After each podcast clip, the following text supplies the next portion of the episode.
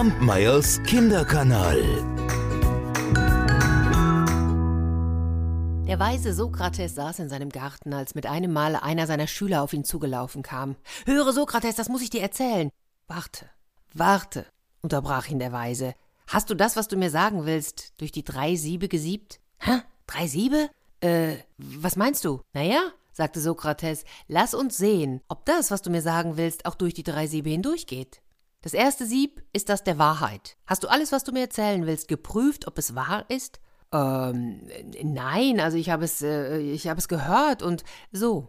Aber sicher hast du es in dem zweiten Sieb geprüft. Es ist das Sieb der Güte. Ist das, was du mir erzählen willst, gut? Naja, also eigentlich eher im Gegenteil. Hm, so lass uns dann wenigstens das dritte Sieb anwenden. Ist es notwendig, dass du mir das erzählst? Naja, notwendig, also notwendig jetzt nicht unbedingt. Gut, lächelte der Weise, wenn es weder wahr, noch gut, noch notwendig ist. Dann lass es begraben sein und belaste weder dich noch mich damit. Kampmeyers Kinderkanal.